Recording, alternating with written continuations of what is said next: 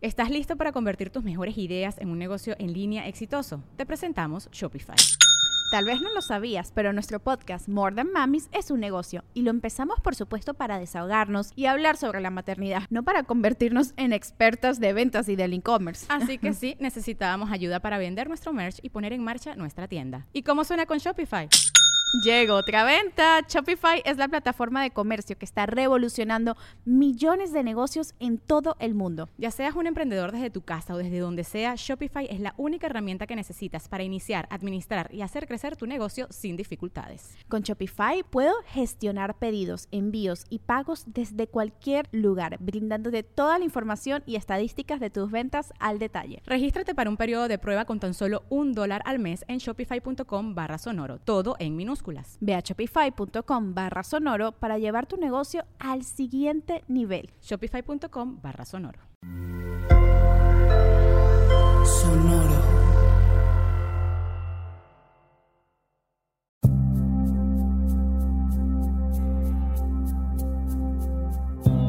Soy Alexis de Anda. Estás escuchando El Viaje. Una producción de Sonoro un espacio que invita a despertar la conciencia.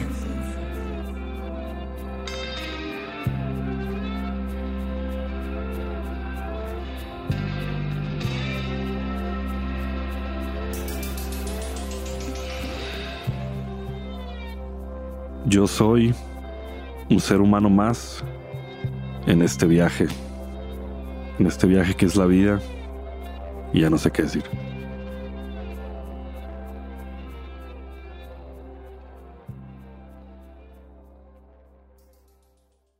Hola Sid, ¿cómo estás? Bien, bien, bien, bien.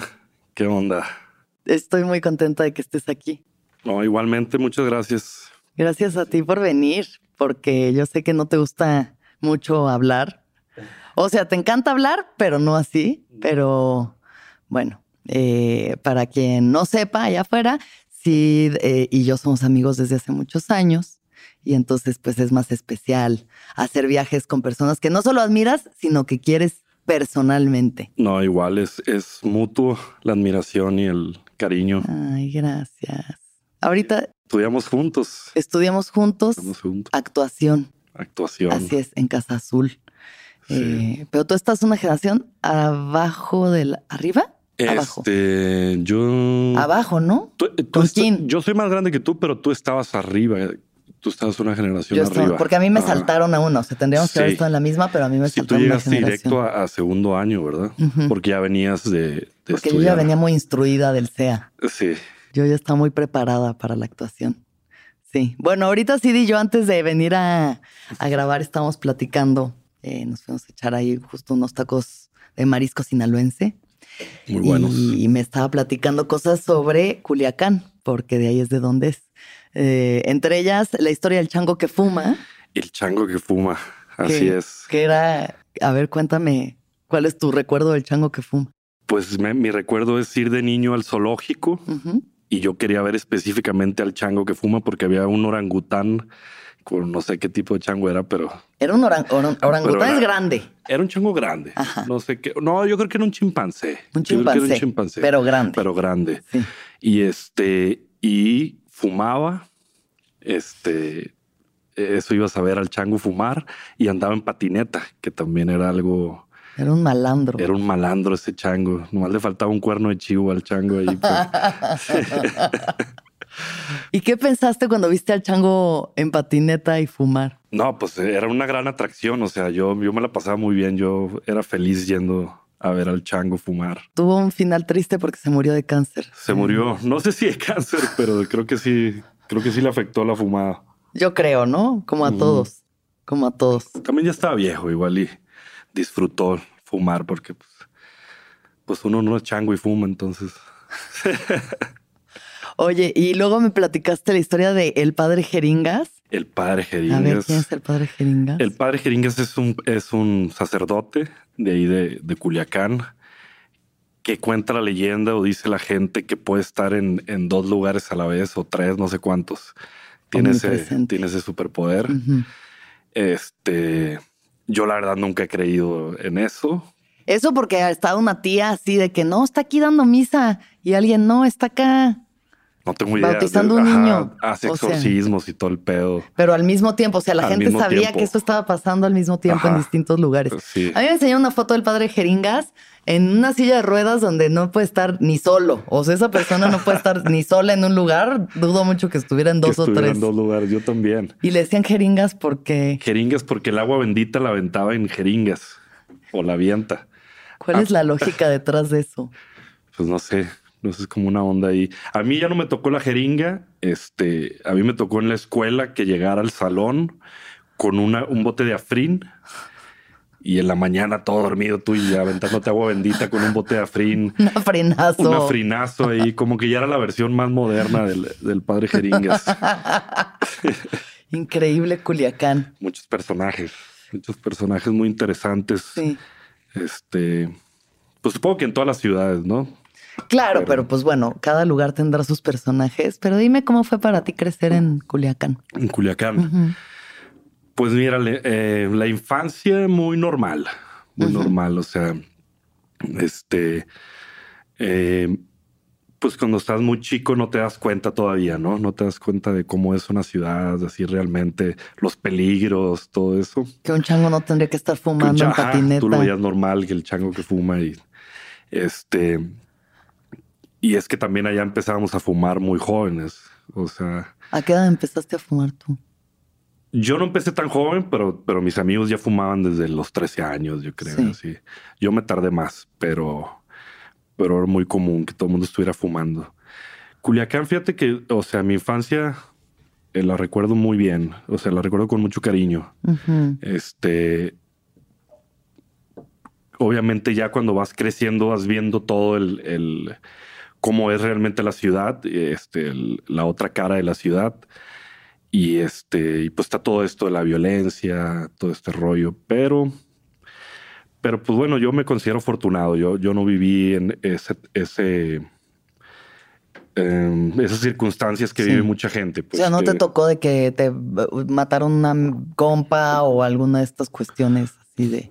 No, digo, ya ahorita a esta edad, o sea, si, si preguntas, oye, ese güey que no, pues ya lo mataron. Ah, pero. Pero ninguna cu- cuestión así traumática para ti de que, ah, mi amigo de la cercano, infancia. Pues, sí, sino no. más bien escuchas de que te acuerdas de ese güey, lo mataron. Sí. Este. O así de que embolsados en tu camino, cosas así. No, no, no. Ah, mira. Nada de eso. Ah, qué bueno. Entonces sí fuiste muy afortunado. Sí, la verdad que sí. Oye, ¿y qué, te- qué es lo que más te gustaba hacer cuando tenías seis años? Cuando tenía seis años, Sí. dibujar, ¿Dibujar? dibujar. ¿Qué dibujabas? Yo era feliz con una hoja y un lápiz, pluma, lo que sea. Ajá, Yo dibujaba, hacía muchos personajes. ajá. Este, bueno, eso me cuentan, este, porque no me acuerdo exactamente, ¿no? Pero me cuentan que yo hacía, o sea, desde morro hacía muchos personajes. Este, yo podía estar horas, horas dibujando. O sea, era un niño muy fácil de, de entretener en ese sentido, ¿no? De que no tiene nada que hacer el niño, pone unas hojas y, un, y una pluma. Y, o sea, podías estar solo en Sí, tu trip solo, dibujando sin dibujando. pedos. Igual Sí. eras sociable, eras amiguero. No tanto, no era tan sociable, Ajá. pero siempre, y hasta la fecha no soy tan sociable, pero siempre he tenido mis, mi grupo de amigos, pues, o sea, mis amigos, o sea, incluso desde muy chiquito, pues ya tenía mi, mi gente. Este. Tuve una época sociable ya más grande, Sí. ya cuando empiezas a, a tomar y todo ese Salir rollo, ¿no? party. Sí. La fiesta y Sí. todo eso. Pero en sí no, no, de niño era muy serio. Ajá. Era muy serio, este, muy acostumbrado a, a estar solo también. Ok. O sea, Tienes hermanos también. tengo hermanos. Sí. Tengo tres hermanos. Ajá. Bueno, tengo tres hermanos, este, con los que crecí y tengo un medio y tengo otro, pues no, no es medio hermano, es otro hermano. Ujú. Este, nomás es de del lado de mi papá. Ok. Eh, y con el que me apenas me estoy llevando este ¿Ahorita? bien bien pues O sea, no, no nos conocíamos mucho ¿Cuándo se conocieron realmente? no sí nos conocimos desde o, O, sea, siempre supieron que existían. Sí, no sí, era sí, de que casa chica ni nada así. así es pero no teníamos la relación pues Ya. ¿Y ahorita ya se están llevando? Sí, ahorita ya y me cae toda madre. A huevo. Sí. Qué chido eso. O Sí, sea, que eso pase y que no sea de que no, es la otra familia. sino es tu hermano, güey. No, no, no. Sí, no. Quizás más morro, este, pues obviamente era extraño y, y, no sé, querías ver a tu papá y, y estaba con otro, eh, como que no, no sabías qué pensar, ¿no? Así Sí. como que, pero ya, ahorita es otro rollo. A huevo. Sí. ¿Qué pensabas que ibas a hacer cuando eras niño? Cuando niño, crecieras, pues, o Ah, sea. yo decía que iba a ser inventor. Así decía, ¿Inventor? inventor, no sé de, de dónde lo saqué, pero, pero eso fue cuando estaba muy niño, ¿no? Ajá. Después sí me, sí me empezó a gustar mucho todo lo que te- tuviera que ver con, con pues, no, no las artes, tal vez, porque en ese tiempo no lo veía como las artes, sino más quizás como el entretenimiento, como este, me gustaba mucho todo lo que tuviera que ver con la música, con la, con la tele, con el cine, este, digo que no las artes porque todavía no, no veía cosas artísticas, sino que veía. o sea, bueno, no sabías que, era pues arte sí, también. No sabía. ¿Cuál fue como la primera película que recuerdas que te haya impactado mucho? En un- cualquier sentido. Pues. Pues yo lo, lo que sí hacía desde muy chico era que las películas, por ejemplo, o sea, si mi mamá salía de viaje, yo lo que le pedía era una película. Ajá. O sea, ella sabía que, que regresando, eh, yo sabía que regresando iba a tener una película nueva, pues, que era algo que me gustaba de que, de que, que, que viajara, pues. Ajá. Este. Estoy pensando en alguna película, eh, pero la verdad no me. No, no recuerdo. ¿No tenías una favorita? Una favorita, De- de- no recuerdo. Es que veía muchas, muchas. Este, todo el tiempo. Ya, ya sabía que un regalo para mí era una película, pues. O sea, Y pasabas mucho tiempo viendo películas. Mucho entonces. tiempo. Sí, sí, sí. Y ahí es donde como que empezaste a querer dedicarte más hacia. Sí, o sea, yo me acuerdo que veía películas donde cuando- que salían niños actuando y yo decía, yo quiero hacer eso, Actuar. actuar. Pero luego, este, no sé, eh, aprendí algo de música y así, no, yo quiero hacer música. Mm. No sabía qué quería, pues, pero siempre relacionado con algo así del, del entretenimiento artístico. artístico. ¿Y te apoyaban en eso, en tu familia? Pues sí, sí me apoyaban. Este. Bueno, pero nu- nunca, nu- nunca me metieron a nada, pues, de este. Como clases de música. Como clases de música, o clases de. de teatro o alguna no, cosa así. ¿no? No, no, en ese sentido no. Digo, no lo veo como que no me apoyaban, sino simplemente, este. Pues no, no, no. Eh, No te decían que no, pero no me tampoco decían de que. no, pero tampoco me metían a, a Ajá, clases ni nada. Ajá. Sí. Y tú por tu lado, mientras, pues. Sí, yo por mi lado hacía lo que podía. cosas. O sea, en cuestión de música me acuerdo que lo que hacía mucho era tenía una grabadora que tenía un microfonito y era de cassettes. Y entonces este, ponía un cassette eh, con algún beat, con alguna, con el, por, algo, algo hip hop, hip hop Ajá, o algo ajá. así.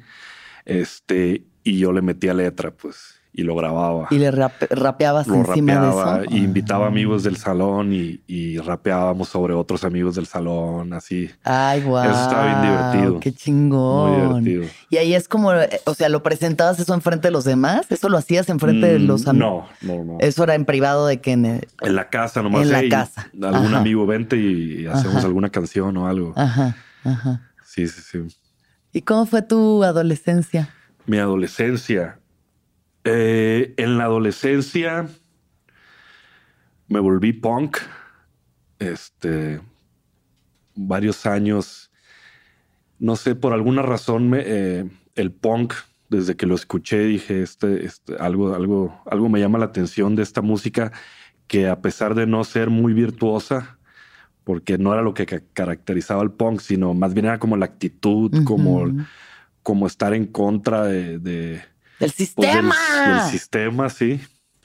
Y de, del status quo, de todo.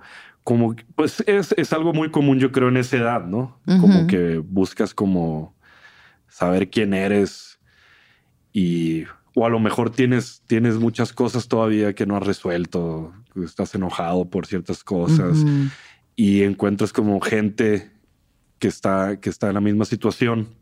No, no enojados, no necesariamente ¿Estabas enojado? Sí, yo en algún punto sí estaba muy enojado. ¿Por qué? mis padres se divorciaron eh, y yo dejé de ver a mi papá buen tiempo. Y creo que eso, eso sí me afectó, pues. O sea, sí llegó a afectar. Y no tanto enojado con él, sino simplemente pues, eh, no sabía ni por qué a esa edad estaba enojado. Pero no era con él porque siempre el amor siempre ha estado ahí, pues, o sea, yo mi padre lo adoraba de, chico, eh, lo adoro todavía, este, simplemente fue una etapa difícil, ¿no? Una etapa que, no sabes ni qué hacer y, traes ese enojo de, de por qué no tuve a mi papá y todo eso. Pues. Sí, obvio. Pero, y el punk me ayudó mucho porque hice este, muchos amigos, eh, la música, la música, o sea, me pude haber ido, ese mismo enojo, te puedes ir a muchos lados. Claro. Te puedes ir a, este, pues te puedes volver un delincuente, te puedes volver lo que sea. Y yo creo que en ese sentido siempre me he refugiado en, en, en, cosas artísticas. Ajá. Sí. Pues era punk. Yo me acuerdo que, era. Duré varios años. ¿Sí? ¿Sí? ¿Cómo de qué edad a qué edad eras? ¿Fuiste punk? Pues que ahora sí, en la secundaria empecé. porque me acuerdo que me pintaba el pelo de todos colores. Órale. Y este. Era como esos pequeños actos de rebeldía. Y además ser punk en Culiacán seguro que era de que, ay, qué raro, ese vato, ¿qué le pasa? Sí, sí, totalmente. yo traía mi mohawk y andaba en patineta. Y si era como que, pues, el vato ese... Más raro que el chango que fuma. Más raro que el padre Jeringas. Pero igual eso a ti te... no, no, siempre me valió madre. Te valía madre. Siempre me valió madre. Sí. ¿Y en qué momento nace Killer Pollo? En, esa época. Ajá. Killer Pollo es de por eso Killer Pollo tiene un mohawk azul.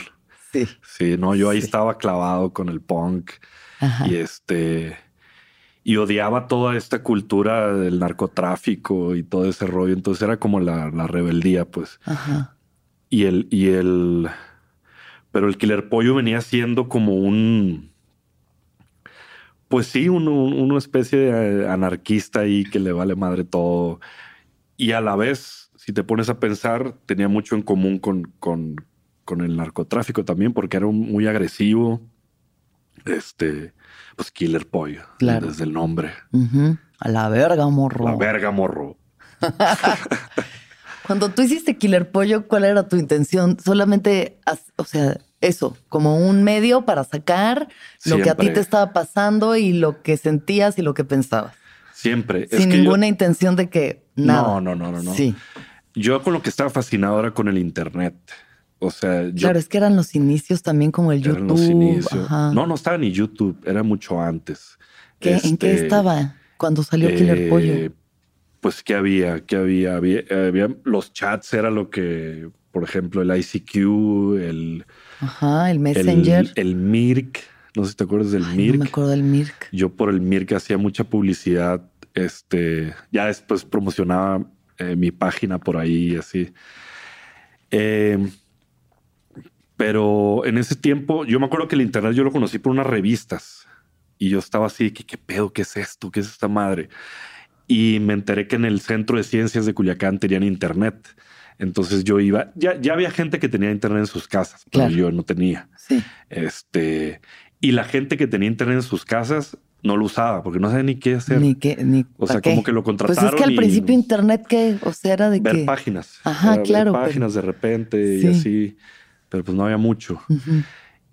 Y me empecé a aclarar con el internet y entonces hacía varias cosas. Hice una radio por internet que nadie escuchaba. Este, con música y así o ponía música y hablaba, hablaba. Y este y un primo que vivía en Estados Unidos y pues ya estaba un poco más avanzado allá el rollo del internet tenía este programa que se llamaba Macromedia Flash. Como que se lo pusieron en la escuela, se lo, se lo enseñaron en la escuela. Y me dijo, hey, bájate esta madre. Este, hay que hacer animaciones. Y empezamos a hacer animaciones y nos las mandábamos de que, Sí. chécate, dice esta madre, casi siempre con cosas punk, de que con música punk y así. Y yo seguí, él dejó de hacerlo, así como que fue un ratito, y yo seguía haciendo y se los mandaba a mis amigos.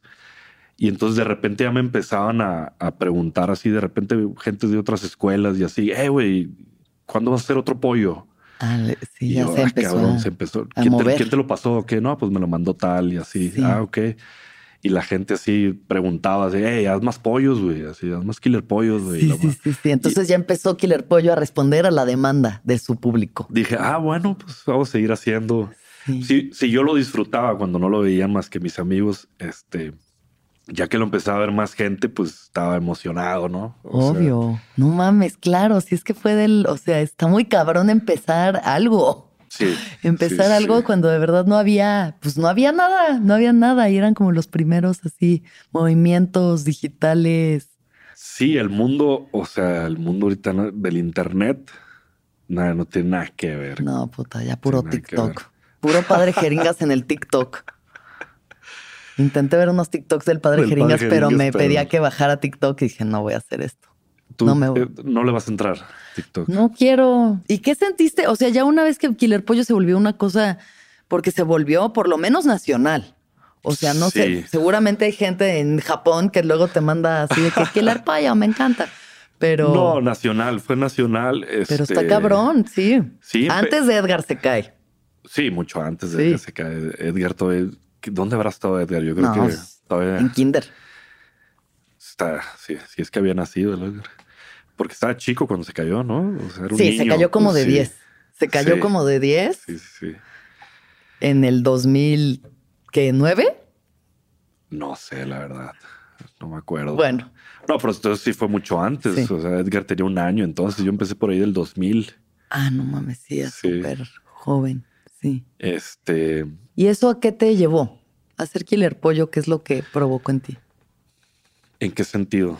Pues en En- cualquiera, o sea, en decidir como cosas sobre tu vida o entender cosas sobre justo el internet o la conectividad o no sé. Algo tiene que pasar, ¿no? Cuando No, pues sí me di cuenta, o sea, que esto que iba para algún lado, ¿no? Sí. Que el internet iba para algún lado, o sea, no parecía ser algo que iba a desaparecer, pues. Yo creo que llegó y ya era imposible, este, que no creciera, pues. Y que el pollo me llevó, pues, a, a muchas experiencias que quizás no hubiera vivido. Eh, ¿Cómo qué? Pues mira, de entrada ya, ya iba yo a, a eventos y me, me acuerdo de, de tocadas de pong y así. Y por ejemplo, anunciaban las bandas y me anunciaban a mí nomás así como el güey de Killer Pollo.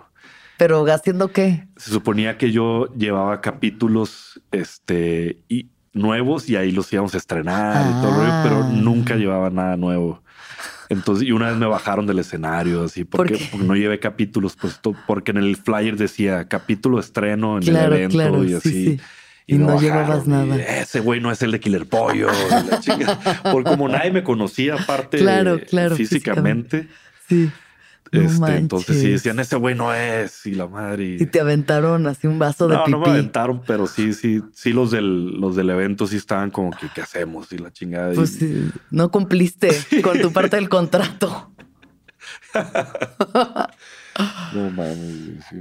¿Y por qué terminaste Killer Pollo? Killer Pollo. ¿En qué momento lo dejas de hacer? Pues es que empecé muy chico y luego como hasta los 19 por ahí y ya yo pues ya andaba en otras cosas, ¿no? Ya, ya.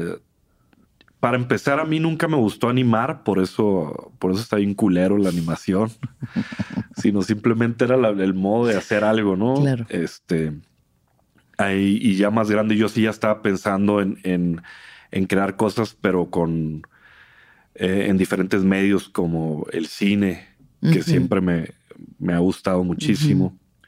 Eh, entonces andaba buscando yo qué hago, qué hago, qué estudio, qué, por dónde me voy. Pero yo siempre supe que iba a ser por algo de este, de este rollo, pues. Claro. Eh, por lo menos, digo, no sabía qué iba a pasar, pero por lo menos yo lo, yo lo, lo intento siempre, pues. Sí. Lo intento siempre. Y entonces saliste de la prepa y ¿qué hiciste después? Salí de la prepa, me fui como un año tal vez a vivir a Puerto Escondido. ah, sí, de hippie. ah, pues Ahí sí ya cambiaste a, a surfo. Sí, quería de surfear. Fonca a surfo. Lo intenté, pero no. Voy a hacer todas las señas. Los que no están viendo el programa en video se están perdiendo todas las señas que he hecho hablando sobre estas tribus de Tienen que verlo en video. ¿eh? Para que vean todo. el- Sí, todo lo que eh, las, las manoteos que estoy haciendo el día de hoy. ¿Te fuiste a Puerto? Me ¿Y fui cómo a estuvo ese porque año? yo tengo familia allá. Ok. Y Ajá. este, digo que intenté surfear, me estuve ahogando, ¿No? ¿No jaló? no jaló. Lo que pasa es que yo, yo ya había surfeado en, en, en Sinaloa, en Ajá. playas de allá, Ajá. pero Más muy tranqui. Muy tranqui. Sí. Llegué a Puerto Escondido, me compré una tabla y yo tenía un primo mucho más chico, pero que era buenísimo, ¿no? Porque De que nació allá. ajá, nació allá. Y le dije, "Cu- ¿dónde compro una tabla? Y todo, ya me explicó. Y luego eh, le dije, ¿dónde me meto yo? Pues que no sé, que no sé surfear. Y me dijo, tú vete, estábamos en Cicatela, que es Ujú. donde están las olas bien cabronas. Unas. Y me dijo, vete a la punta. Claro. Este, vete a la punta, ya está más tranquilo y todo el rollo. Iba caminando con mi tabla hacia la punta. Sintiéndote un triunfador. Ajá. Y, y me dio, dije, me dio hueva. Dije, no, no voy a ir hasta la punta. Voy a- me voy a meter aquí. Y me metí en Cicatela y aparte me metí donde no había nadie, pues, que, es una regla de que No, no, te pues, metas no solo, mames. ¿no?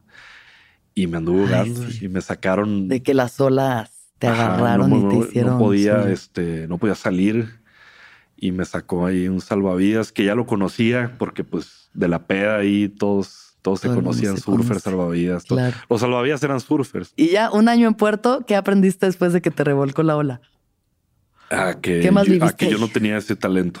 El surfear no. No, porque yo me, des- me desconcentro muy rápido. Entonces, eso es de concentración máxima.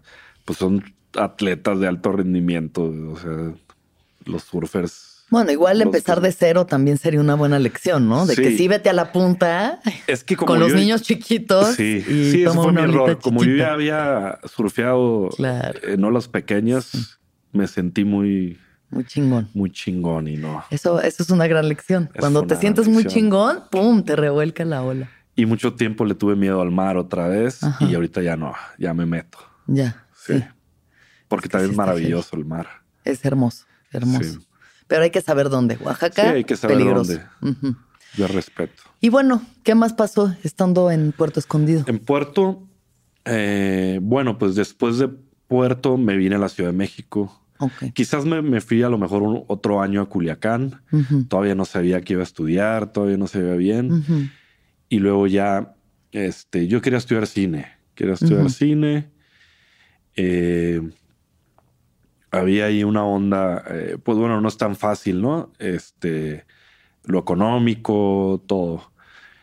Pero tuve apoyo, tuve apoyo de, eh, de una tía que, me- que me apoyó y me dijo, este, yo te pago la universidad. Mm. Este, igual el cine como que no lo veían muy, este, no, este güey Claro, se va a meter a claro. cine y obviamente, pues mucha gente piensa eso, ¿no? Pero, y dije, bueno, voy a aprovechar la oportunidad y voy a estudiar eh, comunicación y creo que en alguna etapa, creo que después de los dos años ya veía cine. Sí. Eh, pero haber sido yo creo una embarradita nomás, ¿no? De cine. Y estudiando comunicación, eh, una maestra me dijo, tú eres de estudiar actuación. Porque yo hacía varias bromas así, este, como pararme y decir cosas, este, me inventaba historias Sí. y todos se la creían. Sí. Y ya después decía, no, no, no, era, era mentira. Así que, y la maestra me dijo, ¿en serio? Así que, no Lo mames. dices con tú- mucha verdad. Sí. Y me llevó a varios castings la maestra Ah, y ya. así. Ajá. Y fue cuando dije, bueno, la verdad, la comunicación no me está gustando. Había cosas que sí, como había fotografía que me gustaba, Ajá. Pero no sé, mercadotecnia, bellas cosas de mercadotecnia, así cosas que Sí, no me gustaban bueno. nada, pues. Y entonces dije, no, pues me voy a meter a actuación. Y ahí fue, ahí fue cuando nos conocimos. Y ahí es donde entraste Sí. a Casa Azul. entré a Casa Azul eh, y la verdad sí dije, ah, fue la primera vez en mi vida que me sentía a gusto en una escuela, pues, o sea, estudiando. Porque aparte de la primaria, punto que en la primaria me gustaba la escuela, secundaria eh, ya no me empezó a gustar tanto, la prepa ya me di por vencido. Sí. Pero la carrera de actuación sí fue algo que, que dije, no, pues es que tiene que ser algo relacionado con esto, lo que voy a hacer. Pues. Totalmente. Sí. Totalmente. Sí, es un gran actor. Verdaderamente yo viéndolo en la escuela decía como, qué talentoso. No, ah, no igual, igual. Yo me acuerdo que yo también te veía y decía, qué cabrón. Lo trae, sí lo trae. Lo logramos. Bueno, ahí vamos, más o menos. Ahí vamos. Aquí seguimos. Aquí seguimos. Aquí seguimos. En, la lucha. Sí. Pero bueno, para la gente que no sepa, eh, bueno, seguro muchos de ustedes no saben de cómo funciona una escuela de actuación. Casa Azul en específico, un lugar muy particular, porque era una casa en la Condesa, una casa vieja en la Condesa, que tampoco era muy grande, o sea, las generaciones eran de cuántos, como 30, 40, 50. Las generaciones, sí. Sí. Sí, yo creo que, que unos 50. Y son adolescentes, o sea, jóvenes de 20, 21 años, en la flor de la vida, descubriendo sus cuerpos y sus emociones, y te ponen a correr y luego a llorar y a gritar, y todo era así, intensidad a tope, y no, o sea, todos estamos como en esta fantasía de era como la película de Clímax de Gaspar Noé, pero sin el ácido, bueno, un poquito de ácido, sin los asesinatos.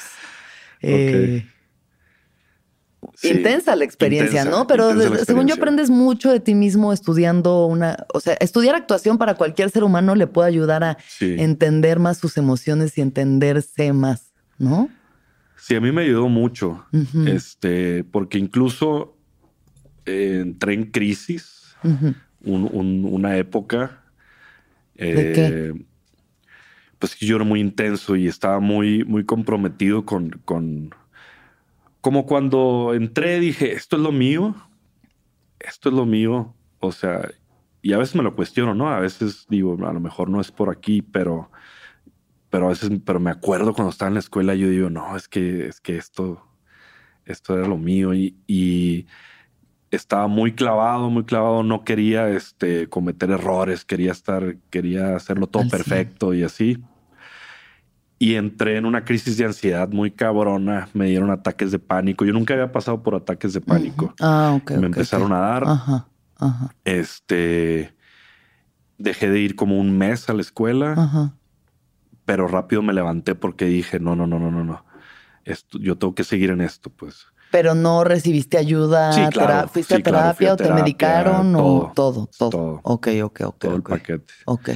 Y este fue la primera vez que me dieron ataques de pánico. Yo me acuerdo que iba caminando a la escuela y me tenía que regresar porque me empezaba a dar mucha ansiedad, me empezaba a dar, sentía que no podía respirar. Varias veces en lugar de la escuela me fui al hospital que estaba por ahí. Ya, es que había un hospital ahí Durango. Claro. Este, y, pero luego se, me pasó, se me pasó y pude seguir.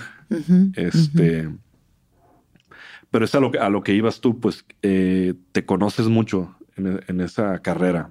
Claro. Tanto emocionalmente como, como mentalmente, como de, o sea, sabes tus límites, sabes tú, o sea, yo ahí a lo mejor dije, ok, me estoy pasando. Es que es eso, yo creo que no sabes tus límites, o sea, y menos si eres joven, nada más estás yéndote a lo más extremo que puedas para entender todo el, no, así, de que es que tengo que interpretar a un asesino. Entonces yo me acuerdo de Lalo este Tanús, Lalo Tanús, un saludo. Ah, el Tanús, claro que Tanús, un compañero mío, que un día estamos haciendo un ejercicio y de que no, sí, griten, intensos, no sé qué, y volteamos y Lalo ya engarrotado en el piso. Ah, o sea, onda de que mano engarrotada, no puedo hablar, no puedo hablar, ya del límite al que se llevó de intensidad. Sí, a mí me iba a pasar eso. o sea, de que, güey, ¿qué te está...? Que o te hiperventilabas y te... No, ya, de que gente de verdad muy enloquecida. Sí. Es heavy, pues. Es heavy, es heavy. Pero también, pues, es que son esas ganas de, de, hacer las cosas bien y esa pasión. Sí. Pero, ajá, pero como dices tú, no conoces tus límites, pero gracias a, esos, a esos, esas veces que te pasas del límite es cuando ya empiezas a conocer, ¿no? Claro. Y dices, ok, lo que estaba haciendo el año pasado, no, ya no lo voy a hacer este año, pues O sea, sí voy a tratar de hacer lo mejor posible, pero la búsqueda va a ir por otro lado, ¿no? Porque si no, pues te vuelves loco, no sé. Sí, pues también O depende te- de la psique de te cada quiebras quien. muy o sea, cabrón. O sea, no que te vuelvas loco, pero te quieras y a lo mejor ya no quieres saber nada de eso.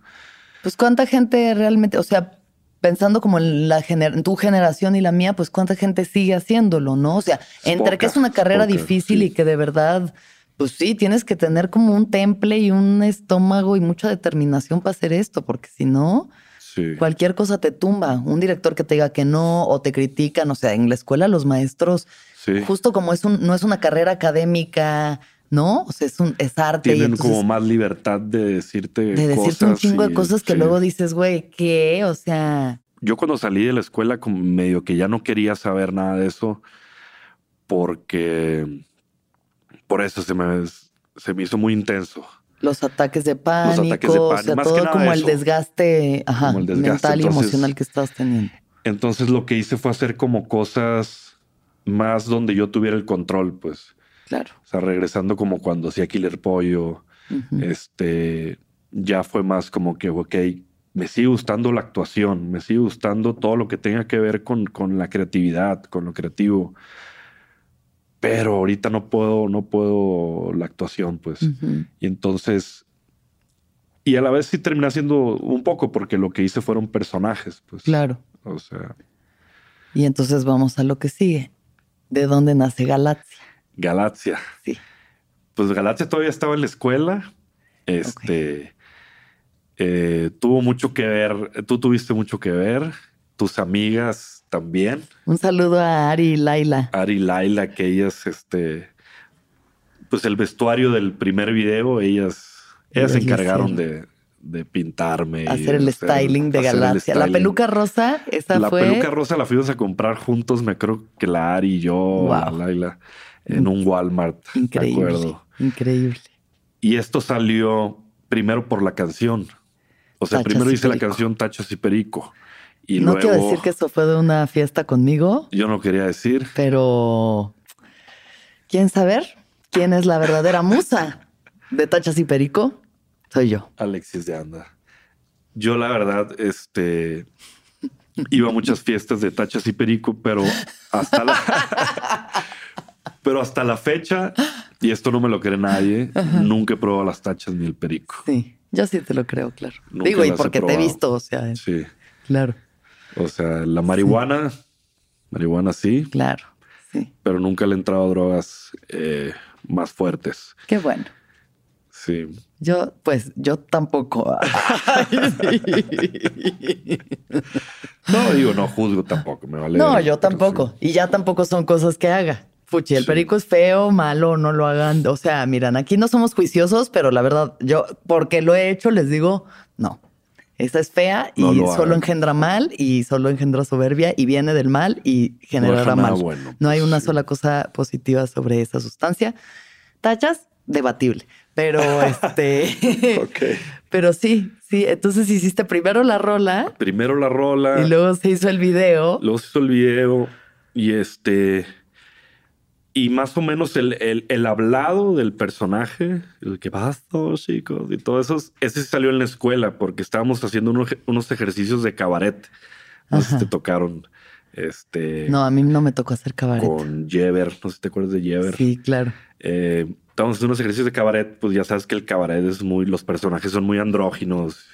Este, sí, todo es como sensual. sensual. Como, ajá, exacto. O sea, jugar con vestirse- el travestismo. Ajá, jugar con el travestismo, todo eso. Y ahí yo, ahí este, ahí fue, ahí fue cuando me vestí de, de- con vestidos y con eh, ropa de mujer y me empecé a pintar. Y, y, y cuando hice la canción dije, ah, esto queda como para, como para un personaje así, pues. Un personaje. Pues para empezar, la rola dice Tachas y Perico.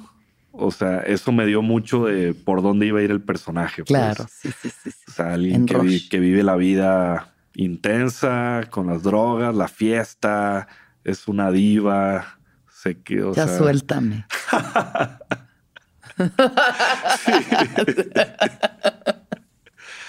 Era el momento, sí, sí, así, así Era el andaba el, momento. 2000, ¿qué era eso? 2011, por ahí, 2000. Dos- No, igual antes. 2010. 2010. por ahí, 2010, 2010, sí. ¿no?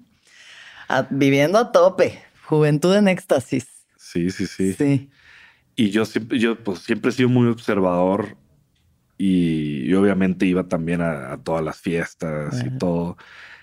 Y de ahí, de ahí cogí para el personaje de varias personas como que vas haciendo, Claro.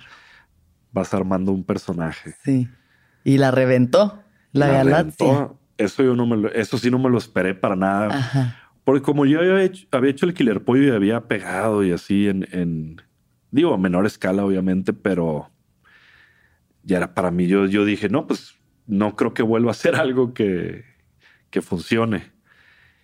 Y, y el primer video y, y jaló. A tope. ¿Y qué sentiste con eso?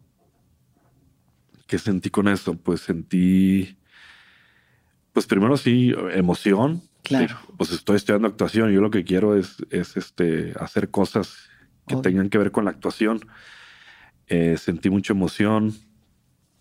Luego me empezaron a hablar para dar show y yo lo único que tenía era una canción, o sea, O sea, ya inmediatamente de tachas y perico la gente que ven y preséntate. Sí, ven y preséntate. Sí, sí, sí, el primer lugar donde me hablaron fue el Imperial, no sé si te acuerdas del Imperial. Claro, icónico. Ya, ya no está, ¿verdad? No, ya ripa el Imperial. El Imperial. Sí. Me hablaron del de Imperial. Kyle a dar un show. Carla era un show y le iba a decir, pero pues nomás tengo una canción y, y le, pero en lugar de eso le dije, sí, nomás quédame un mes o algo así. Sí. Y me puse con un amigo, Jeru, un amigo Sí. este, que me ayudó con, con la música, él es productor musical. Claro. Y nos encerramos a sacar, no sé, creo que sacamos como unas ocho canciones. ¿Cuáles así. fueron las de ese momento? Eh, mi cuerpo es touchscreen. Puta, clásico. Eh, ¿Qué más? Me enamoré de un avatar. Obvio. eh, sexo y alcohol, que era como el, era el otro tachas y perigo que no pegó, pues sí. Sí, sí, sí, fue ya el, el intento de, Fue pero. el intento de, pero No, no, ya, no, no se repitió. Sí. Y, y entonces le dije al del, y junté eh, varios amigos. Ahí tocaba el, el Papa Poker Face, Alex Díaz, ahí Alex estaba. Díaz. Ujú, ujú. el Jeru, el Eloy, otro amigo. Y, y nos jalamos, nos Y jalamos al Imperial. acto en vivo, sí. El show me acuerdo que invité a, do- a dos o tres amigos que, con los que estudiaba y ellos también se vistieron, este... eh, Claro, hicieron sí, que hicieron- Fede, ¿no? Esta- o sea, hicieron. Era, era Vidal, eh, Alejandro, ajá. eran varios. Hubo, sí, de que Porque tú bailarines, fuiste, ¿no? claro, Tú pues el sí, claro, show. obvio. Yo estuve ahí a cada paso, Sí, cada paso que se dio, apoyando a la galaxia. A la galaxia. no. Sí, pero creció cabrón. O sea, pues, se pudo haber quedado en un One Hit Wonder la galaxia Sí, y pudo haber sido Tachas y Perico y como Lady Wu, ¿sabes? De que, ah, sí, Sí, qué divertido, pero ¿qué más? ¿Por qué fue eso? Pues, Pero no, porque yo te vi en un Vive Latino presentarte y lo más cabrón era eso, porque era mezclar eh, música con comedia. O sea, los Música momentos más cagados era entre canciones cuando te ponías a hablar y decías unas pendejadas increíbles. O sea que de verdad es como si, ¿qué pedo con tu cabeza, güey? Dime, por favor, ¿cómo- ¿qué, te, qué pasa ahí adentro que piensas como piensas que, que es increíble, verdad? No lo sé, pero. Es muy cabrón. Este, pero sí fue algo que fue creciendo que no me lo esperé. O sea, obviamente no me lo esperé. Hicimos otra vez el Imperial, porque cuando yo vi que se llenó el Imperial, o sea, que era un lugar chico, pero estaba lleno, Sí, lleno. Y yo, yo no me quería subir al, al, al escenario. Me acuerdo cuando me subí, estaba nerviosísimo. Sí. pero volteó a ver a, a todos y digo, no, pues a rifarse. Y ya fue la única vez que me pasó así como que, como que un pánico escénico, pues. ya. Ajá. De ahí en adelante fue ya, A ya fluyó. Ajá. Este, Y los videos de YouTube. los videos ¿No? de YouTube, hicimos varios videos, pues como ya tenía las canciones, pues dije, vamos a hacerle videos. Este, ahí saludos a Adrián Méndez, un amigo que, que me ayudó con los primeros videos. El buen Primis. Él dirigió los primeros videos, el de Mi Cuerpo es Touchscreen, Claro. este, Me enamoré de un avatar, todas esas cosas.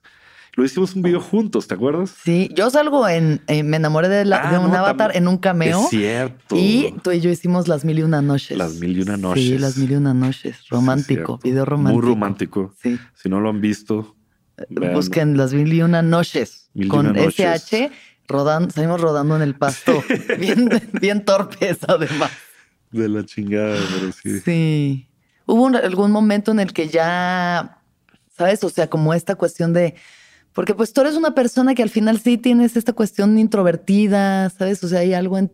Como, eres como, como eres, pues. O sea, sensible, introvertido y ese es como tu universo. Entonces, este pedo de la gente llegando y Galaxia y Tachas y Perico y la fama, el reconocimiento, ¿cómo lo procesaste en ese Pues, momento? No, pues no. Este. No es algo que yo procese fácil, pues. No. Eh, soy, me gusta mucho la soledad, me gusta Sí. mucho estar solo, me gusta, o sea, obviamente disfruto más la compañía, Sí. pero la soledad es algo que yo tengo muy marcado, ¿no? Este, cuando me empezaron a reconocer y así, sí me emocionaba mucho.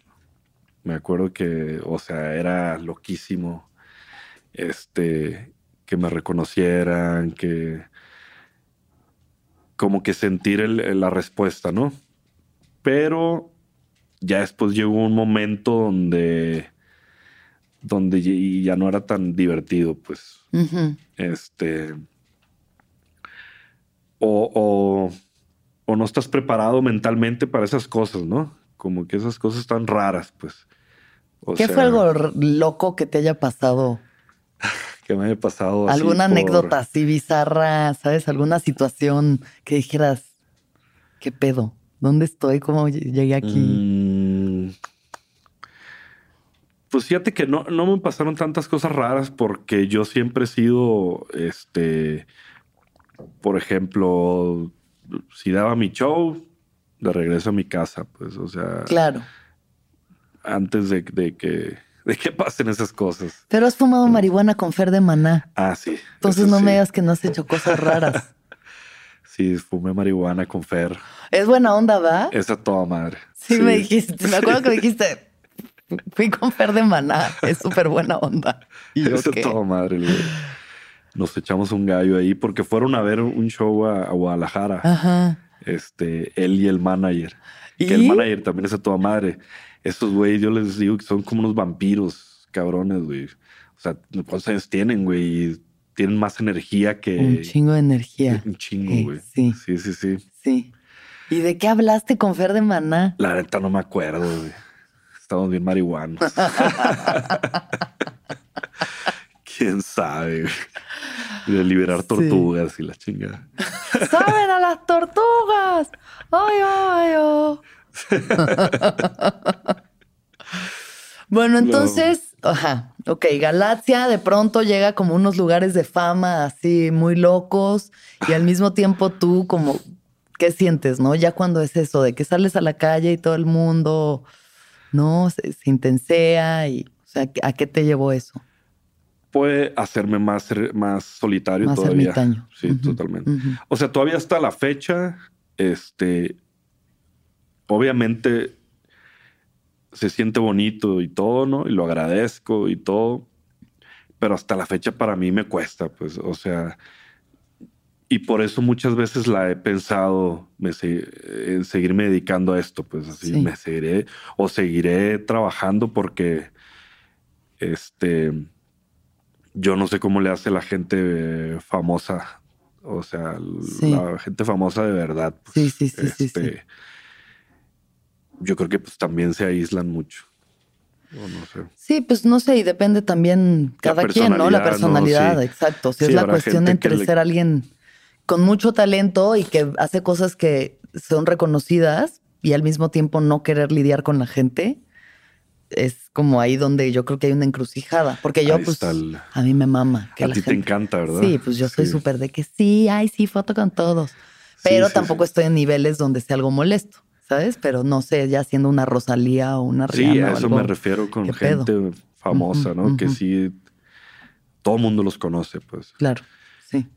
Quizás ya no buscaría eso. Quizás más joven sí, este, porque esa es la, la paradoja, ¿no? Porque uno lo busca, uno lo busca. Este, el reconocimiento, sí, obvio, la validación. Ujú. Y ya que lo tienes, no lo quieres. Mm. quieres ya nomás seguir haciendo eso que te dio reconocimiento porque te diviertes haci- haciendo música, te diviertes actuando, te diviertes o, o lo disfrutas o sacas cosas. Este, pero lo otro es otra cosa. O sea, pero, pero bueno, yo hasta la, hasta la fecha nunca le he negado una foto a nadie ni nada. o sea, claro. eso no, o sea, y no es que me moleste ni nada, para nada, pues simplemente Te vivo- cuesta. Me cuesta, Sí, me cuesta, te cuesta.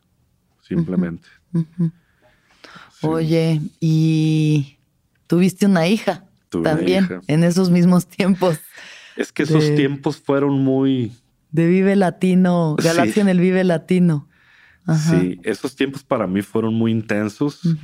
Porque justo eh, pasa esto de Galaxia, este, del Vive Latino, todo, este, que también ahí a, a agradecer mucho a la gente que estaba conmigo, la gente que me apoyó mucho, este, amigos, el Manny, Chester, eh, los músicos, eh, bail- las bailarinas, porque tener un show con Claro, bailarinas, sí, todo sí, sí. esto. Que todos, la verdad que hicimos un equipo muy, muy bonito. Eh, pero fue un momento difícil para mí. Pasa esto, pasa lo de Galaxia, Vive Latino, que yo igual ni, ni me lo podía creer, pues. Claro. Pasa lo eh, que voy a tener una hija. Este, pasan muchas cosas, ¿no? Y, y fue difícil como asimilar todo, pero no lo cambio por nada porque mi hija, o sea, vino a, también a salvarme, pues, o sea, de alguna manera a conectar, te ponen los pies en la tierra, conectas y el amor es un amor que no conoces. O sea, antes de eso no lo conocía yo ese amor, pues, o sea, y pues suena cliché, ¿no? Pues todo el mundo lo dice, pero es mi caso, ¿no? O sea, y no es inmediato tampoco, no es como que nace y ya, sino que nace, la vas viendo crecer, vas viendo cómo, cómo se va convirtiendo en un ser. Porque al principio es como parte de ti, ¿no? Así como que es un bebé y es parte de ti. Todavía no está como muy definido su personalidad, todo ese rollo, pero empiezan a crecer. Y para mí, o sea, ahora sí, para mí no, no es más importante el trabajo ni nada de eso. O sea, llegó ella y se van a la verga todos. O sea, Sí. mi hija es lo más importante, pues sí. Sí. Oh, qué chido. ¿Y qué le gusta a tu hija? A mi hija le gusta cantar, ¿Cantar? cantar. Sí. Yo me pongo a tocar la guitarra y ella canta y canta. Lo- porque lo que me gusta de ella es que improvisa, pues.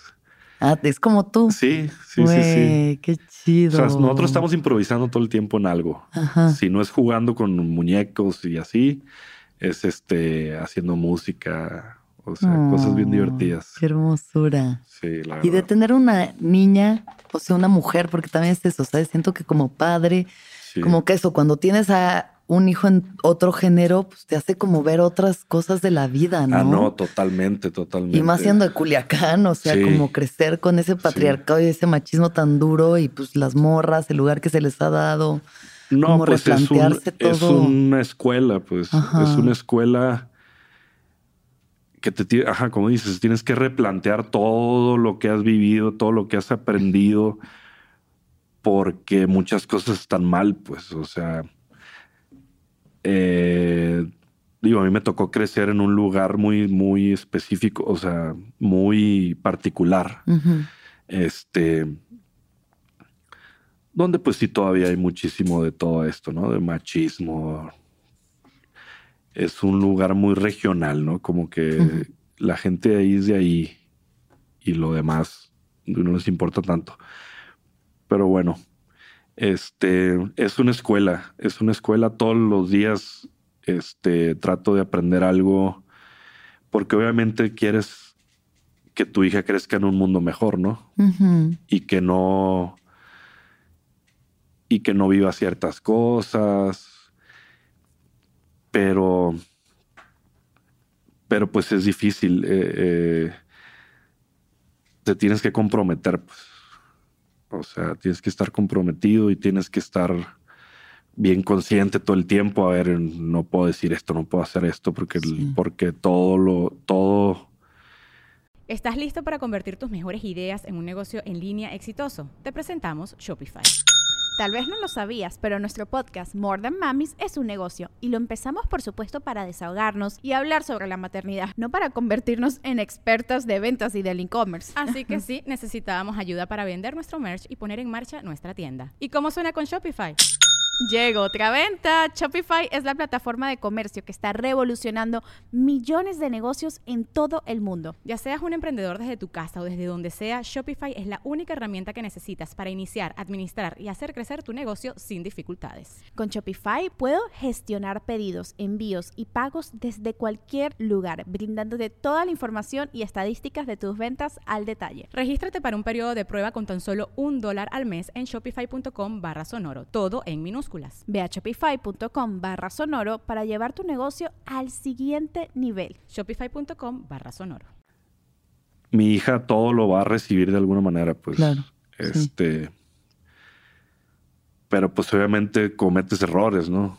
O sea, cometes errores y, y, ahora siempre estoy más consciente todo el tiempo, o sea, de que soy padre, pues, de que soy padre aunque es difícil porque a veces se te olvida.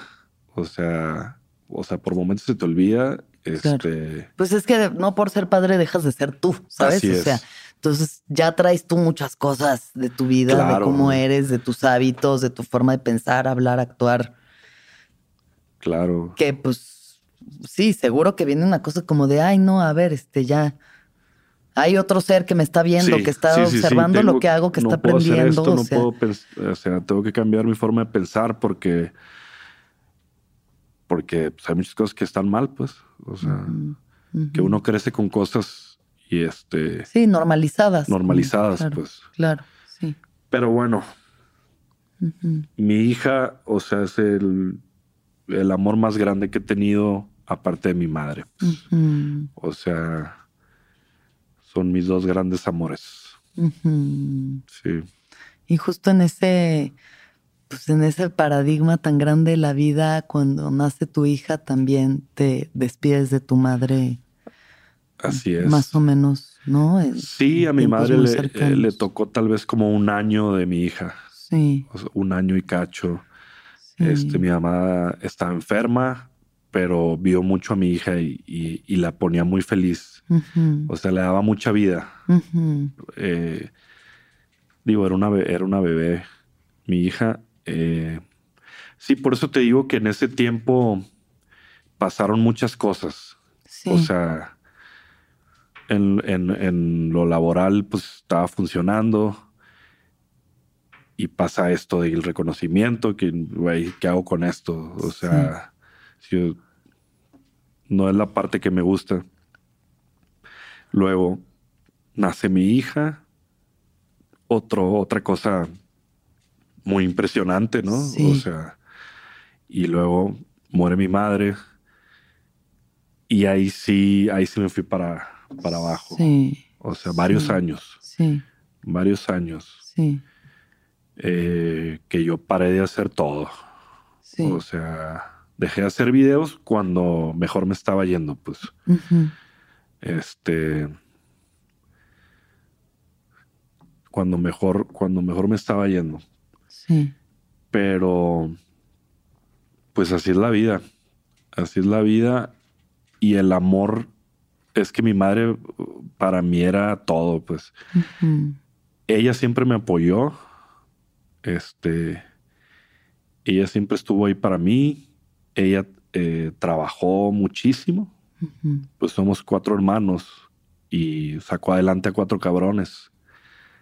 Este, entonces sí.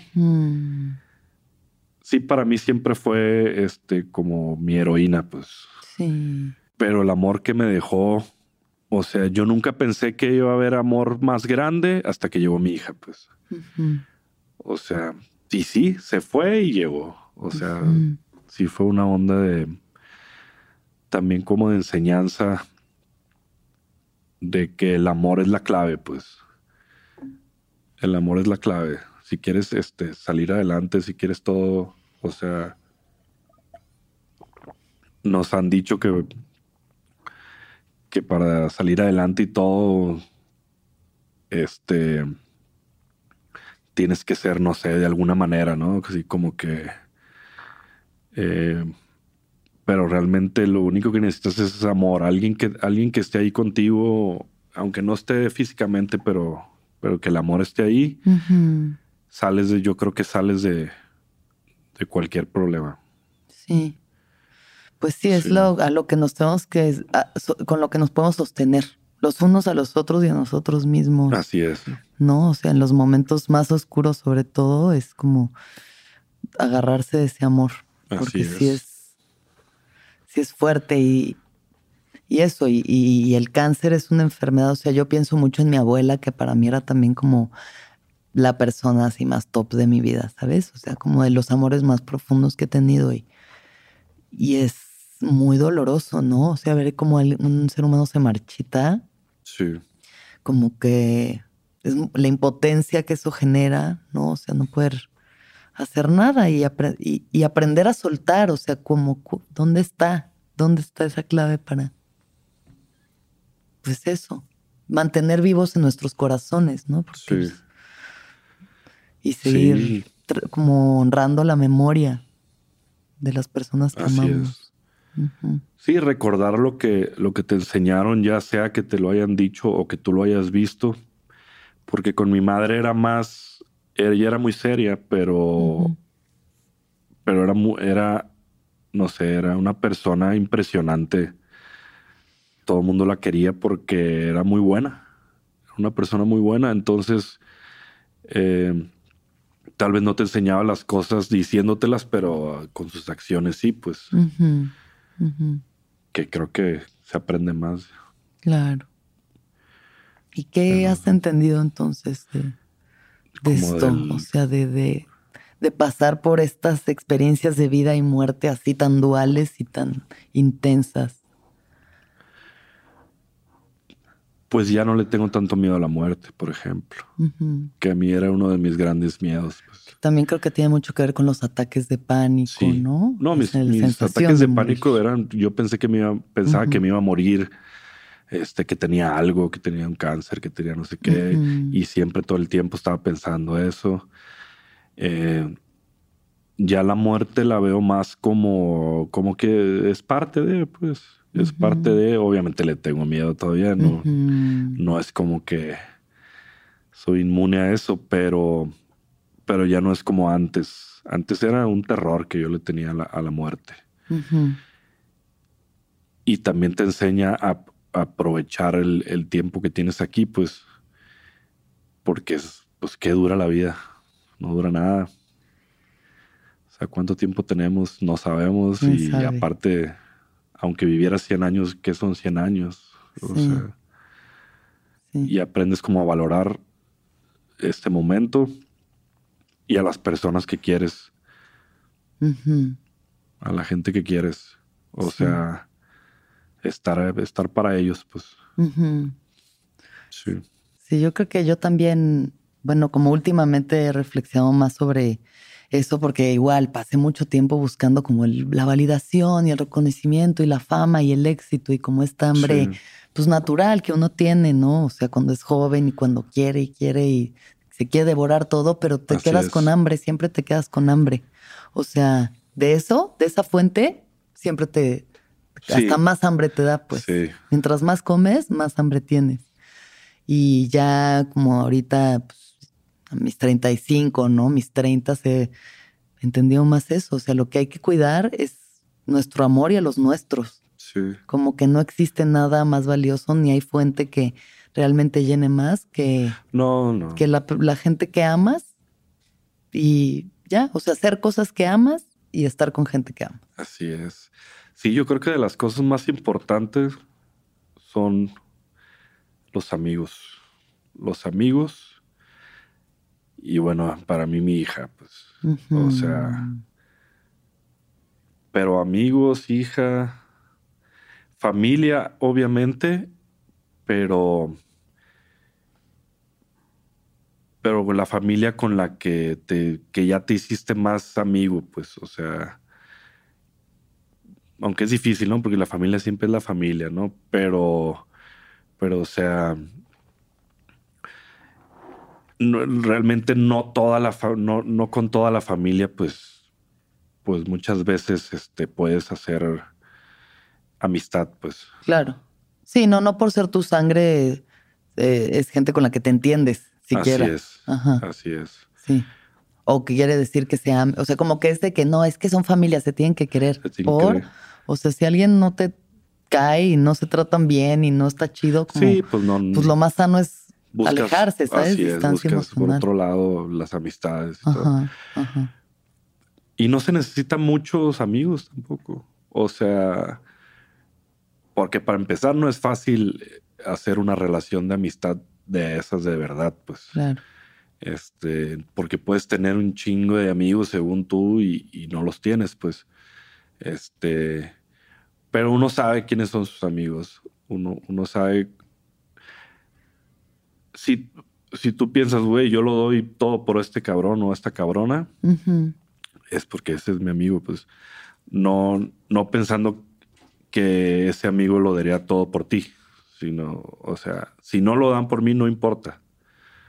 Porque, pues, porque el amor creo que, y esto lo he aprendido apenas, es, o sea, es mejor amar, pues, o sea, es mejor amar, o sea, a estar esperando que te amen, pues, o sea, porque es inmediato, eh, la gratitud es inmediata, pues, o sea, Y está en tu control. o sea, lo, único en tu control es eso, lo que Sí. tú sientes por el otro y lo que puedes hacer para expresarle tu cariño, tu ¿no? El, pues ya, si el otro te quiere o no te quiere, es como Sí, no está no, en tus manos. ¿Cómo así le es, haces, no está en tus manos. Ni, ni estar condicionando de, ah, no, si no me quieres, yo no te voy a querer. Pues entonces eso no es amor, eso son transacciones de Sí. negocios. ¿no? Así es. Sí, me gustaría que habláramos de este tema porque sé que, o sea, siento que hay mucha gente que con esto se puede identificar y que lo vive y más hoy en día después de una pandemia y eso es la depresión, ¿no? O sea, ¿cómo, cuál es tu relación con este tema, con la depresión? O sea, ¿cómo la ves tú? ¿Cómo, cómo la has Pues, experimentado? Pues la, he- la he experimentado de la mano con la ansiedad. O sea, incluso creo que ha sido la depresión como un método de, de defensa, un método de... Porque cuando es demasiada la ansiedad,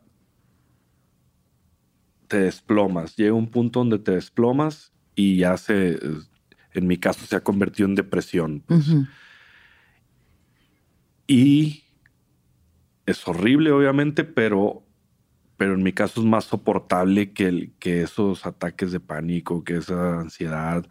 Entonces llega un punto donde como que solito te vas desplomando, desplomando.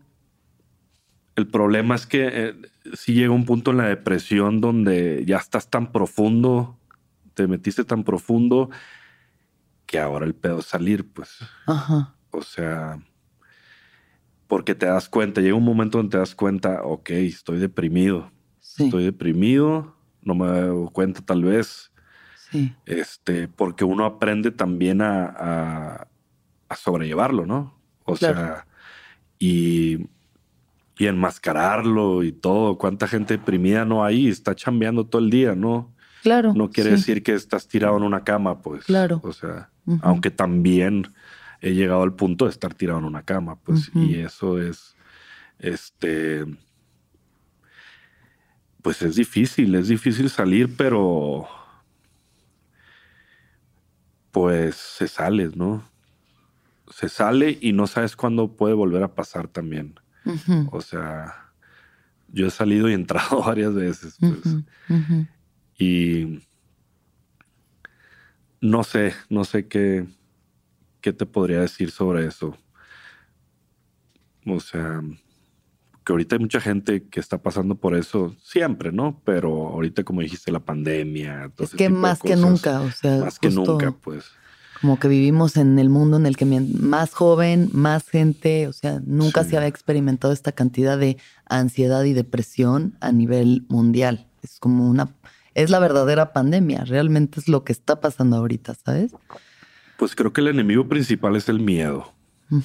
El miedo, el miedo hace que pienses cosas, este,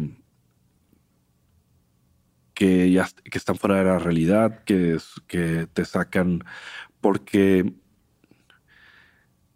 todos sabemos que, que en la vida hay cosas muy bellas, ¿no? O sea, todos hemos pasado por momentos bellos, a menos que tengas la, la peor historia del mundo y toda tu vida haya sido una mierda, pero Sí, que también, pero también bueno. puede pasar. Sí, sí, sí. Pero Claro, hay una diversidad de experiencias. Diversidad de y sí, sí, experiencias. sí, de emociones y una gama y de, de vivencias. Y lo que pasa es que la depresión no, no va a desaparecer así de la nada, pues. Tienes que accionar, pues. O sea, tienes que accionar de alguna manera, de alguna manera. O sea, este. Por ejemplo, para mí ahorita fue muy difícil venirme a la Ciudad de México a trabajar. Vine a trabajar, pero yo estaba, este, o sea, unos meses antes, imposible, o sea, imposible. Súper deprimido, muy deprimido. Muy deprimido, pero ya de años, pues. Sí, sí, sí, sí. Y tuve que hacer, hacer otra cosa, o sea, si en años no ha cambiado nada, Claro, tienes que hacer o- o- algo, tienes que hacer, pues, o sea, tienes que accionar. claro. Y en este caso yo aproveché el trabajo, dije, me voy a trabajar. Tengo el, todo el miedo del mundo, que digo que es el enemigo, pues Ujú, el Ujú. miedo, eh, porque es lo contrario al amor, pues, o sea, el miedo es Claro. este, todo lo contrario. Sí. Y en este caso me agarré del amor, dije, ni siquiera lo voy a hacer por mí, lo voy a hacer por mi hija, pues, o sea, ¿por qué? Porque yo no quiero que, que, que su recuerdo de, de un padre sea alguien, este, eh, que no disfrutó la vida, pues, que se la pasó tira, que se la pasó en el hoyo por sí, que porque te pasan cosas, que porque te- a todos nos pasan cosas, pues. sí. O sea, la vida es dura para todos. No, esto no es un dijo que era fácil, pues. Sí, no. no. O sea, y tienes que, tienes que salir. O sea, y es un proceso. No quiere decir que, que yo me aliviané porque me vine para acá, Claro. Bueno, pero te ha ayudado. pero me ¿No? ha ayudado. O sea, salirte de esa, se vuelve una zona un poco de confort, o sea, Así de un es. confort de, De la verga, miserable, pero- miserable, pero un confort pero- al fin, porque pues ahí estás en lo que conoces, Así es. en lo que ya llevas un rato conociendo. Así es. Y es incómodo, pero al final, pues eso, también pasa esto, o sea, te mueves del lugar y nosotros nos volvemos a ver y conectamos otra vez. ¿Te acuerdas de que, ah, ok, yo, no- yo, yo no solo he vivido deprimido, he estado en momentos muy felices. Claro. He tenido muy buenas experiencias, he tenido este, momentos muy felices. Unas o sea, risas locas. Risas de, de que... Sí, no de- manches. pero pues... No sé, es que no sabría qué decir porque Sí. es un tema muy, muy delicado porque... Sí. porque no tengo idea cuál es la clave. Sí, ¿no? No, yo lo único que lo único que sé es que sí tienes que hacer otra cosa de lo que estés haciendo. O Claro. sea, porque no está funcionando, pues. Claro. O sea, y que te va a costar un huevo. Te va a costar un huevo. No va a ser algo fácil, pero lo tienes que hacer. Lo tienes que hacer. Si no es por ti, búscate por quién, pues. O sea, que puedes decir, sí, tiene que ser por ti, pues no es cierto. güey. O sea, ah, volvemos al amor, pues. O sea, yo quiero que mi hija tenga un padre que, que trabaja, que, que, está feliz. Claro. Para que ella lo, para que ella lo vea, pues, y lo pueda replicar, pues. Sí, obvio. Sí. Pero es un tema complicado, es un tema. No, total. O sea, es complicado, pero eso no está, no, o sea, el saber que no, está solo. ¿no? Sí. Ajá, y se tiene que hablar. Y saber cuánta gente no existe en este mundo que ni sabe a veces, ¿no? O sea, está tan normalizado también como. Sí. Y podemos ser muy funcionales y podemos vivir unas vidas aparentemente muy normales, pero hay una cosa ahí que, que cuesta. Y yo sé que tiene que ver con muchas cuestiones más allá de échale ganas, como dicen, o sea, son cuestiones médicas, químicas, neuro, o sea, son, neurológicas, pero también, pues eso, lo que dices, como dónde está la resiliencia y la fuerza de la cual agarrarse para salir adelante. Ahí yo creo que cada quien tiene que encontrar algo. Sí. A mí en mi caso ha sido este eh, intentar volver a hacer lo que a mí tanto me gusta, pues. O sea, ahorita que vengo a chambear en algo de actuación, este, cuando llegué yo, yo, yo no pensé que lo iba a poder hacer. O sea, yo así, no, güey, como, o sea, no me puedo parar de la cama a bañar. Eso de bañarse es un pedo. Luego, porque te entran miedos bien raros, así de miedo, o sea, miedo de bañarte, o sea. Miedo de bañarte. sí, cosas bien raras. Este, y ahorita, por ejemplo, eh, el hecho de haber cambiado todo, todo mi salirme de, la ciudad, ponerme a trabajar, este, ha sido como algo que me ha ayudado. Que me ha ayudado, pero cuesta. O sea, por eso no, no te puedes rendir, pues. O sea, ni te puedes quedar en la depresión para siempre. Pues para empezar, porque si no trabajas, pues cómo vas a vivir también. O sea, necesitas dinero, pues en este pinche mundo. Pues, sí. Sí. Sí. Eh, no sé. Sí, yo creo que eso, o sea, digo, una parte que Digo, ni sé, ni yo vengo aquí a decir qué hacer para curarse una depresión, obviamente, pero creo que para alguien, por ejemplo, como tú, o sea, alguien que yo conozco, que es mi amigo, que te quiero y te conozco, sé que la creatividad es lo que pues te prende, ¿sabes? es lo que te prende, es un lugar donde te pues. vuelves a sentir bien y seguro, o sea, como que te, ¿no? Te recuerda, o sea, te prende otra vez la, la llama. Sí, y empieza, lo que pasa es que con la depresión le pierdes el sabor a todo. Pues. O sea, todo, todo, todo, todo le pierdes el sabor. Entonces nada tiene sentido ni la comida, nada, o sea. Pero cuando vuelves a encontrar eso que tú sabes que te prende, que tú sabes que te gusta un chingo y te vuelves a meter en ese camino, pues hay una esperanza, pues. Claro. Hay como una pequeña esperanza de, ok, esto me gusta, esto que estoy haciendo se siente bien. Todo lo demás está de la chingada, pero esto pequeñito se siente bien, pues. Y así, la verdad, repito, no tengo ni idea de cómo salir de una depresión. Simplemente yo he salido y entrado de diferentes maneras, pues.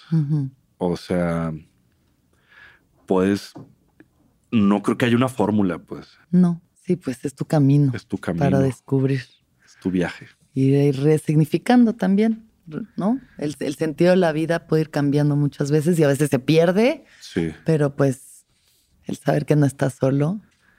Sí. Que hay gente que te ama y que te apoya y, que te acompaña, ¿no? Sí. En las buenas y en las malas. Sí, y, y, y pues no clavarse tanto en, en como, el, como que el ego nos engaña porque de repente, piensas que solo a ti te pasa o que solo tú tienes ese problema o que y pues no es cierto. Sí. hay un chingo de gente sufriendo y viviendo ahí como puede, no más que no te das cuenta. Pues, Totalmente. Sí. por eso para mí, digo, agradezco muchísimo tu honestidad y tu vulnerabilidad para hablar de esto, porque yo creo que hay mucha gente que te puede ver en tus personajes y en las cosas que haces, ¿no? Y es como el Ezequiel o Tony Michael López, o sea, la galaxia, lo que sea, Y es como tan cagado y tan ingenioso y tan chistoso. Y piensas que eso es la persona, ¿no? Sí. Y cuando ves detrás al ser humano y ves que las personas pasamos por cosas difíciles y que no estamos solos y que no, estamos, no somos los únicos, pues ayuda, nos ayuda, ¿no? Como a... No, y la, la comedia siempre ha sido una, una, un aliado mío, pues. Obvio. O sea, desde niño. O sea, porque crecí en esta casa con cuatro hombres. O sea, y todos son como yo o, o más chistosos. O sea, yo siempre digo que mis hermanos son más chistosos. Este. Puta, quiero ir a esa casa. Sí. Y entonces era la comedia, nos hacía olvidar muchos problemas y estábamos risa, risa. Y eso es algo que me ha salvado a mí. Que cuando estás en el hoyo lo pierdes, ¿no?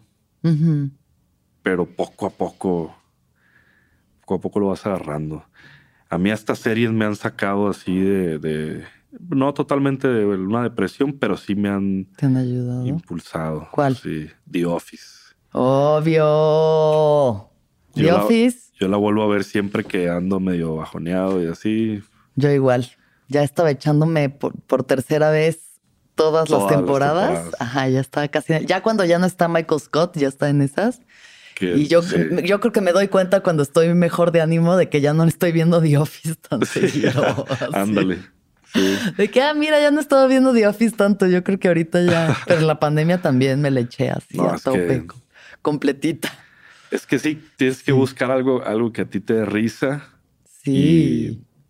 y sí ayuda, sí ayuda la comedia. Algo liberan ahí, algo libera el cerebro cuando estás riendo y así todo eso. Serotonina, Serotonina. Buena y natural. Sí. Sí. Ay, pues hay que hacer un The Office. Que bueno, un no un The Office. Pero algo así. Que a otras Ándale. personas en el futuro digan, viendo esa serie yo me aliviané. Claro, Sí, claro. el claro. hoyo. Estaría ¿no? chingón. Sí. Estaría muy chingón. Sí. Ay, corazón, gracias por venir. No, qué. Gracias Te por invitarme. mucho. Yo también. Y estoy contigo.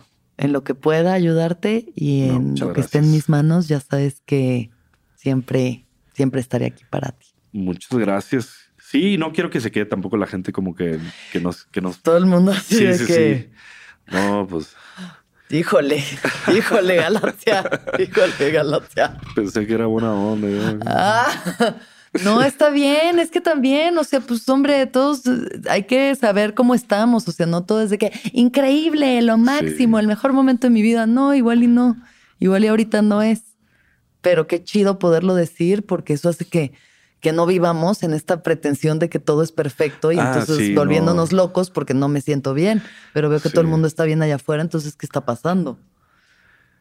Sí, no, que no caigan en la, en la trampa y más ahorita de las redes sociales donde todo parece maravilloso y no lo es.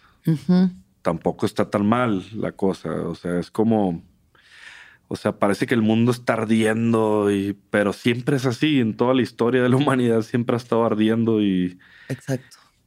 y eso y parece que está todo perdido, pero no es así. Es lo que O yo digo, si hubieran tenido internet en la época de los aztecas, también la gente hubiera estado como de, oigan, ¿ya vieron qué está pasando en México? Porque está bien fuerte, o sea, no mames, y acá peste bubónica, ¿qué está pasando? O sea, Porque están comiendo cholescuincles y no, oye, em, te voy a hacer unas últimas preguntas rápidas Ok. antes de cerrar. Ok. La primera es, ¿cuándo fue la última vez que lloraste? La última vez que lloré, pues que será hace como unas, hace como unos dos meses tal vez. Hace como dos meses. ¿Por qué lloraste? Porque lloré por desesperación, pero el llanto también es sanador. Es que es eso también. O sea, volviendo a la depresión, tienes que afrontar las cosas. O sea, todo lo, lo- lo que tienes ahí guardado y así, Sí. ya pasó también. Afrontalo. Sí, Sí, hay que, o sea, y dejarlo pasar. Dejarlo pasar. No, o sea, que pase por el cuerpo, porque a veces nos guardamos mucho y los lutos, nos vamos como tragando muchas cosas, muchas pérdidas, muchos dolores, muchos traumas y luego todo eso se vuelve, ¿no? Así es. Sí, eso no, o sea, O sea, es- no, no lo evadas, pues, Ajá. porque ajá. no, si no, no vas a avanzar, pues.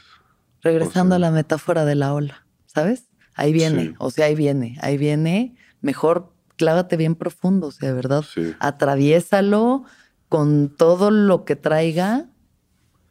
Acompáñate, o sea, busca Sí, herramientas, claro, pero claro. sí, sí, como de sí, verdad. no solo, pero Sí, sí, sí. No, no como que meterlo abajo del tapete y de que hay al rato, al rato lidio con esto, ¿no? Como que ver las cosas hacia la cara. tienes que Toma mucho afrontarlo. valor. ¿Qué es lo que más feliz te hace? Mi hija. Mm.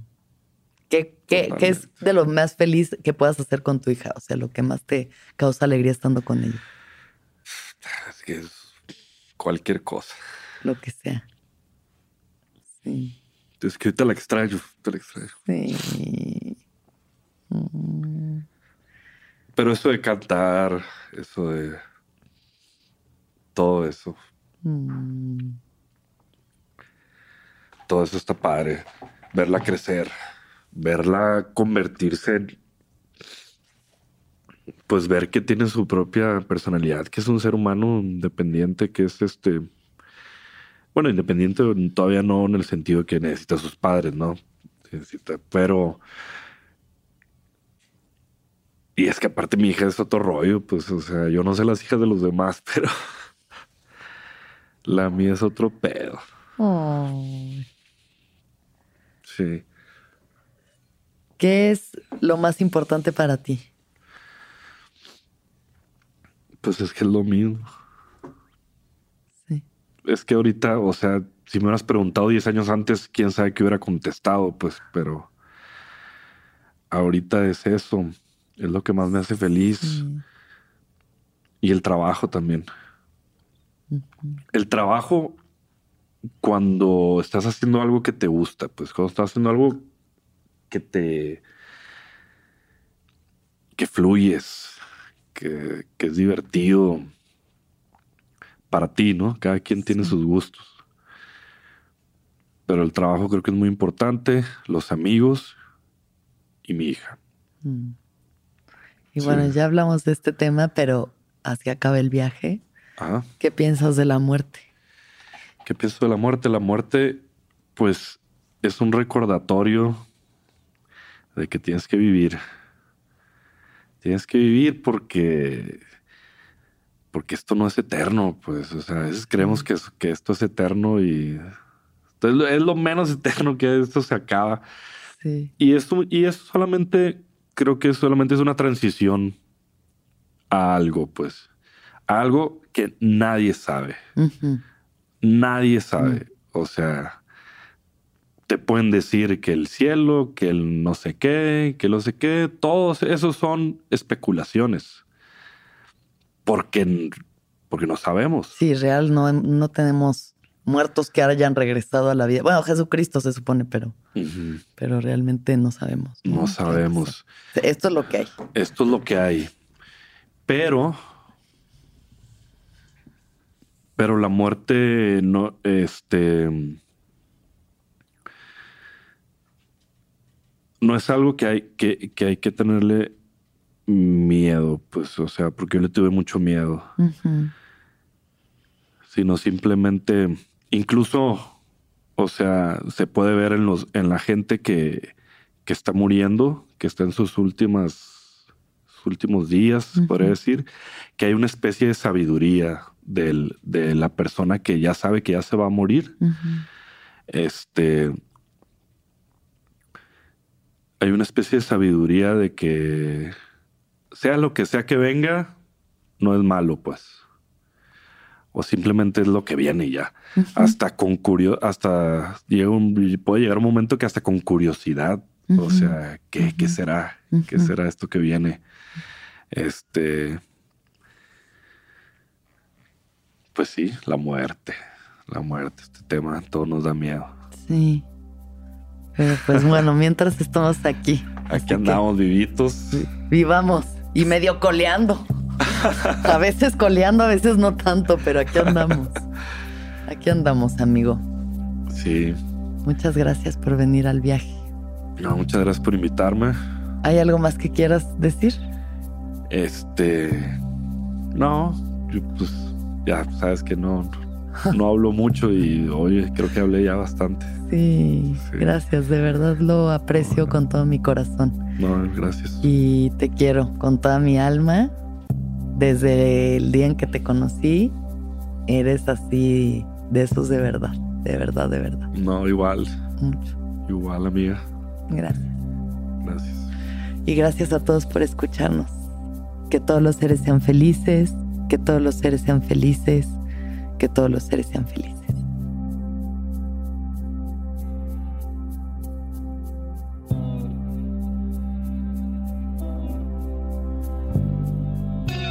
¿Escuchaste el viaje? Suscríbete en Spotify, Apple o donde estés escuchando este programa.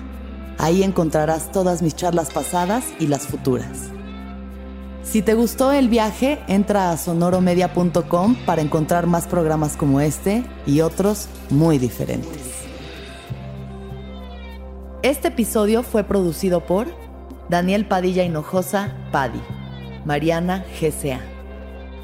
Agradecimientos especiales a Héctor Fernández Mosqueda, Esteban Hernández Tamés, Andrés Vargas Russo.